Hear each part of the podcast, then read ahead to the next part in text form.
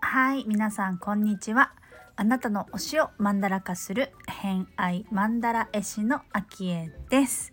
この番組は星読みを交えながらゲストの好きなものを語っていただく番組となっております、えー今回のゲストをご紹介する前にお知らせを一つ来週4月の20日木曜日夜8時から9時15分まで、えー春分お宝マップのワークショップ行います。えー、と一緒にキャンバっていうねアプリを使いながら、えー自分の叶えたい今年の夢とか願望っていうのを写真で集めて、えースマホの壁紙にセットするっていうその場で作るワークショップになりますので気になる方は、えー概要欄覗いてみてください。そして今回のゲストは前回に引き続き萌えさん、えーヨガインストラクターをされてる萌えさんお越しいただいております、えー今回お話しいただいたのはラグジュアリーな空間だとかうーんキャンプあと子供のこととかえっ、と私とヨガ私とね萌えさんっていうのはあのーそもそもの出会いがキッズヨガのインストラクターの資格を取る時にあった気がする。確か？うん。確かそう。そう。なのであのキッズヨガのあの講座とかもね今されてるんですけど私も幼稚園で今もこうサークルを持ってヨガインストラクターでこう指導はしてるんですけれどもそこの幼稚園で夏休みなんかはえっ、と一日ワンデーで親子ヨガみたいなことを一緒にね萌えさんとやったりとかしてるんですけれども、うん、子供がね好きなんですよね。まあ、その辺のお話も今回はしていただいております。ホロスコープご紹介しますと月星座が天秤座金星星座がサソリ座をお持ちです。サソリ座強いですかね。天秤座も強いな。うん、両方とも結構強強な感じで集まっている萌えさんなので星読みが好きな人はこの星座も背景にお聞きくださると楽しめるかもしれません。それではどうぞ。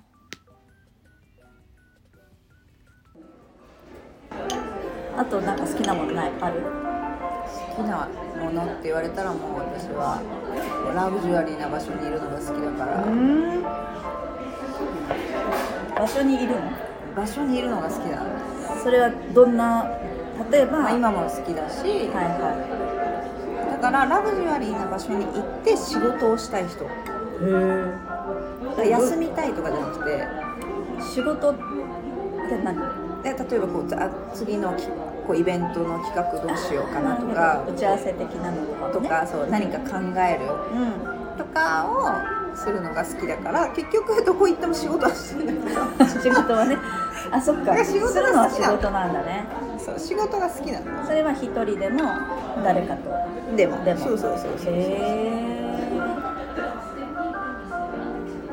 確かにね。いつもなんか旅行こうってなったらちょっとちょっと贅沢するよね。うん。あそうだね、うん。そこに惜しまないね。空間とかには。うん自分のテリトリーだけにとどまるよりねメリハリをつけるのもいいよね。そうだね。ラグジュアリーね。そう。ラグジュアリーの条件はあるの？ほんとね。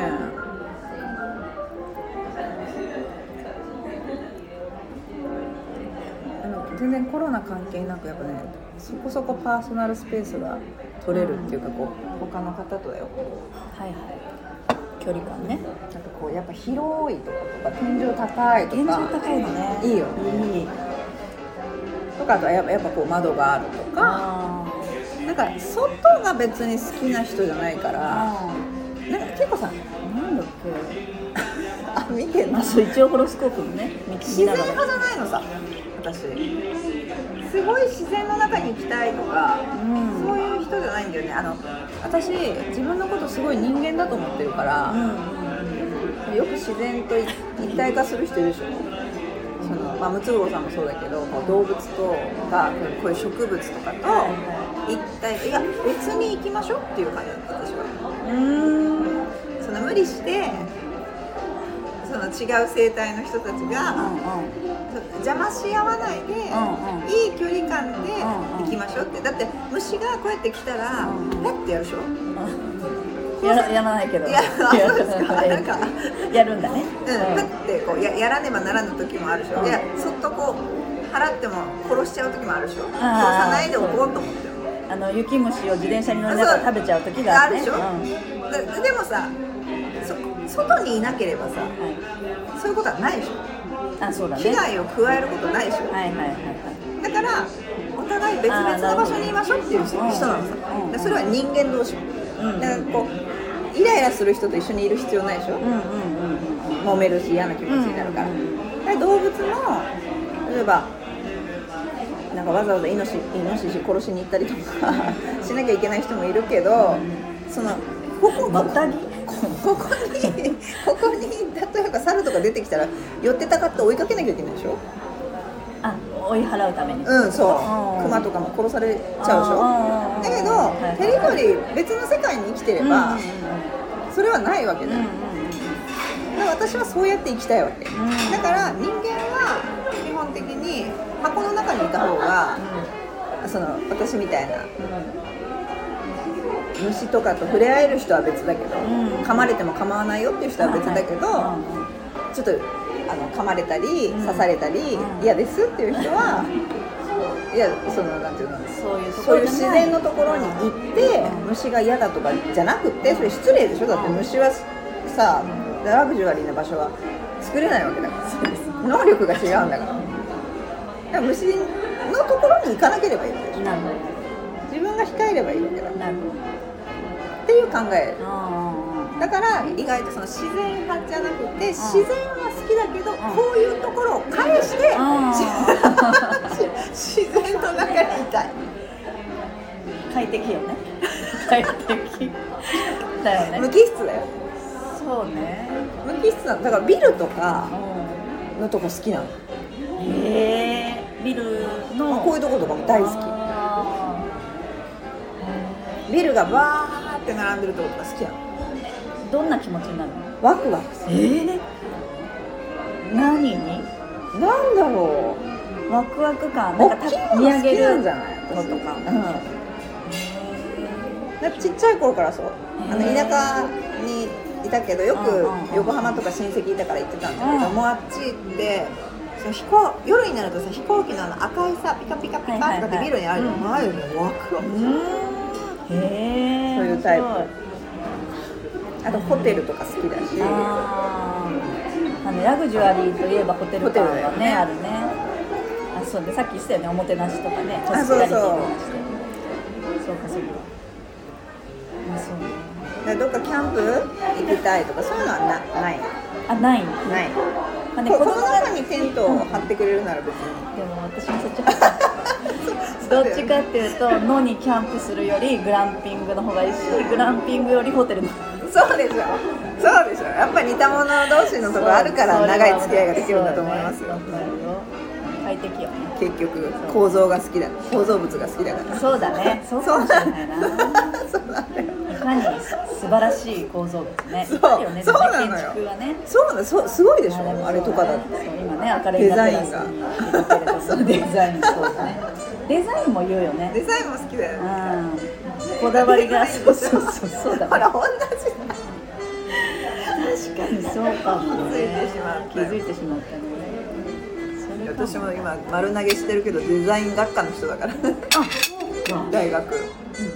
学科がね絵デも描く学科、んね。うん。そうなのあそうそう。自分でねそう言ってたね。言ってるねねこだわりはね強いからね。そうだね。うるさいですね結構あと好きなもんないの？好きなの？子供、うん、子供が好きでそのなんか犬とか猫とか、うみんな好きじゃん。うん。より私子供が好き。うん。な人人の人の子供が好き。何歳ぐらいとか何歳でも結構ウェルカムなんだけど、うん。何歳でもウェルカムな中学生とかも可愛いし、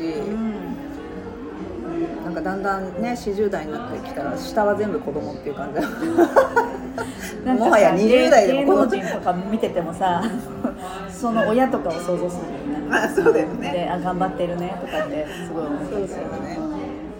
でもキッズヨガとかもねしてるしね。そうだねまあやっぱりあれかな。あれかな。素直に体を動かすみたいなところもあるのかな。うん。もしかして。いやそうだと思う。やっぱりなんか純粋だよねなものが好きなんだと思う。あとなんか多分自分のインナーチャイルド的なアダルトチルデレンってみんなさ持ってると思うんだけどさ。なんかちっちゃい頃に大人が嫌だなって思ってて。うん。うんなんかいい大人がいないっていうかさ、うんうん。いいっていうかこかっこいいなって思う。う、うん、かっこよかったり頼れたりなんか好きだって思えたりうん。っていうのがちょっと少なかったから、うん。こんな大人がいてくれたらいいいいのになっていう大人になりたいと思ってる。すごい自由ーでうん。バカもできてでもめっちゃいざという時は頼れてなんかそんな大人に私は多分なろうとしてなるほど。って最近よく思う。うん。だから子供には結構人気ある自称 いや人気あると思う自称あのー前にさあの幼稚園で一緒にさ、あの夏の企画でさヨガキッズヨガとかしてたでしょ？ああいう時とかもさ、こうフラットよね。子供とああの境目がないあそうないうのそうそうそう言われる。うんなんかこう指導をしてますとかそういうんじゃなくて、かといって子供になってるわけじゃないじゃない。子供になってたらレッスンにならないしけどちゃんと馴染むところに馴染んでうん話をしてくれる聞いてくれるっていうのは聞いてくれるかな？聞いてくれるっていうのが大きい気がする。話をちゃんと。そうかもしれない、うん。でもそれってさっき昭恵さんが言ったようにやっぱ興味があるっていうことなんだよね、どうなの？あそうなんだって。やっぱこの子どんなこと考えてんだろうとかもっと知りたい知りたいって本当素直に思ってるからうんうん聞けて興味ない人はちょっと難しい。そうね。バレるしね。うん。ね。うん。そうそうそう。だからめなんかメソッドみたいのを習ってもさバレちゃうよね子供は純粋だから。そうね。なんか視覚系とかもねね。そうよね。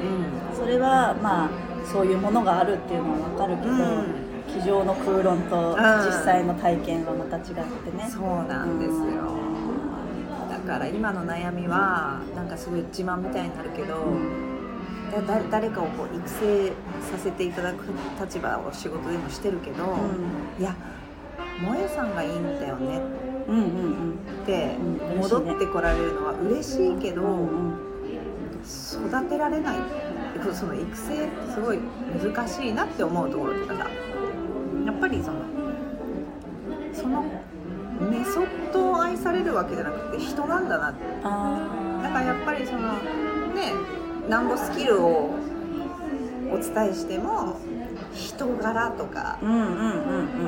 個性っていうのが愛されていかないと選ばれていかないじゃん。っうんうん。ていうのはすごいつくづく感じ。うんそれはもう子供だけじゃなくて大人も。うんうんでそうやって愛される人じゃないと人はついてこないからうん成功はしないみたいなこういう仕事で。難しいな。とそうね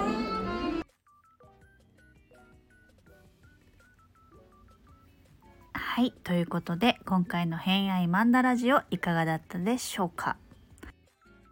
まあ最後はねあの育成のお話出てきましたけれども萌さんはヨガインストラクターの育成も今されているので、まあ、第3回目の、えーところではそのあたりの今年のテーマだったりそういう人を育てる。